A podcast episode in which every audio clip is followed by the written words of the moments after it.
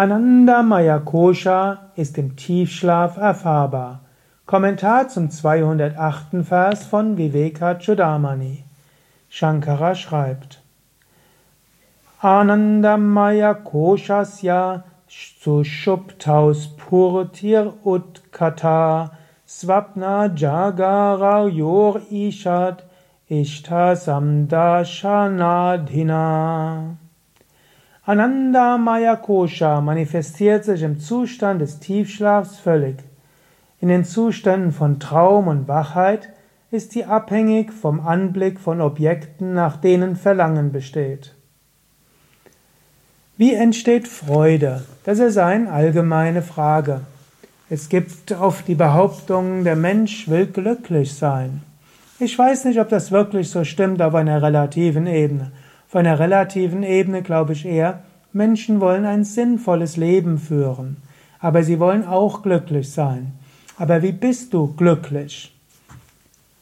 Shankara sagt, im Tiefschlaf bist du von selbst glücklich. Und so brauchst du eigentlich gar nichts zu tun, außer zu schlafen. Du kannst nicht den ganzen Tag schlafen, aber du kannst dir bewusst machen, ich werde im Laufe von 24 Stunden in jedem Fall glücklich sein. Manche Menschen haben eine schwierige Zeit im Wachbewusstsein, denken, oh, ich werde nie mehr glücklich sein. Ist unsinnig. Sie müssen nur einschlafen, da ist Glück. Oder angenommen, du wärst im Traum und du denkst, oh, so schlimm. Und es gibt schlimme Albträume. Du denkst, ich werde da nie rauskommen. Du wachst auf und alles ist in Ordnung. In diesem Sinne sei dir bewusst, schlimme Phasen im Wachzustand sind nicht so tragisch. Schon im Tiefschlaf ist vorbei und im Traumschlaf vielleicht auch. Und selbst wenn du am nächsten Tag aufwachst, sieht die Welt oft schon anders aus. Also, in jedem Tiefschlaf strahlt die Freude des Selbst auf.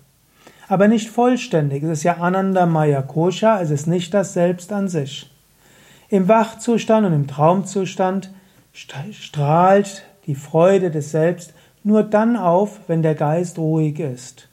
Ist der Geist ruhig, dann wird die Reflexion von Ananda in Ananda Maya Kosha wahrgenommen. Und im vorigen Vers hat er ja gesagt, es gibt einige Möglichkeiten, wie das geschieht.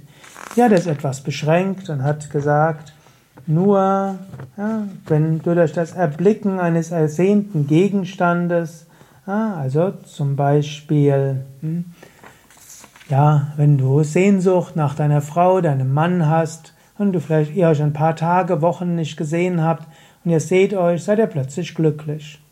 Oder wenn du eine Weile von zu Hause weg warst, unterwegs warst und es war etwas schwierig, du kommst nach Hause, bist du glücklich. Du hast dein Kind nicht gesehen und dein Kind hm, kommt wieder, bist du glücklich. Steht ja auch Ishtar. Ishtar heißt das oder der Geliebte. sind eigentlich nicht nur geliebten Gegenstandes. Also, in dem Moment, wo etwas dazu führt, dass dein Geist ruhig ist, in dem Moment strahlt die Freude des Selbst auf. Das sagt er jetzt hier. Im vorigen Vers hat er noch ein paar weitere Mechanismen gesagt, aber es läuft irgendwo aufs Gleiche hinaus. Du hast etwas erreicht, Geist ist ruhig, Freude strahlt aus. Du siehst einen geliebten Menschen, Herz öffnet sich, du verbindest dich mit der Seele des anderen, Freude strahlt auf. Du machst etwas, was du magst und du bist ganz konzentriert dabei, Freude leuchtet auf. Du tust etwas, wo du weißt, es ist das Richtige und du spürst dich dort im Fluss und du spürst, es soll so sein und du merkst, es wirkt durch dich hindurch. Du machst dir keine Sorgen, du bist ganz im Hier und Jetzt. Freude leuchtet auf. Aber die Freude ist eben nicht wirklich abhängig von den Objekten. Die Freude ist die Widerspiegelung des Selbst in Ananda Maya Kosha. Und wenn du das weißt, dann weißt du, du brauchst nichts Konkretes. Höre auf, besessen zu sein, zu denken, ich brauche das, um glücklich zu sein. Du brauchst keinen bestimmten Menschen, um glücklich zu sein. Du brauchst keinen bestimmten Beruf, um glücklich zu sein. Du brauchst keine bestimmte Arbeitsstelle, um glücklich zu sein. Du brauchst keine bestimmte Wohnung oder Haus, um glücklich zu sein. Du brauchst kein bestimmtes Wetter, um glücklich zu sein. Du brauchst noch nicht mal Gesundheit, um glücklich zu sein. Glück ist deine wahre Natur. Anandoham, ich bin Wonne. Dieses Glück strahlt dann auf, wenn dein Geist ruhig ist. Und du könntest einiges tun, um das zu erreichen. Du könntest in tiefer Meditation in die Ruhe gehen, dann spürst du deine eigene Freude.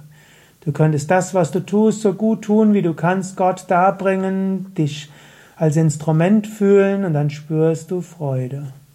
Du kannst dein Herz öffnen zu anderen Menschen und dann spürst du Freude. Du kannst, wenn etwas Schönes geschieht, das Schöne auch genießen, dann spürst du Freude. In diesem Sinne kannst du schauen, wie du heute Freude empfinden kannst, ohne etwas erlangen zu wollen.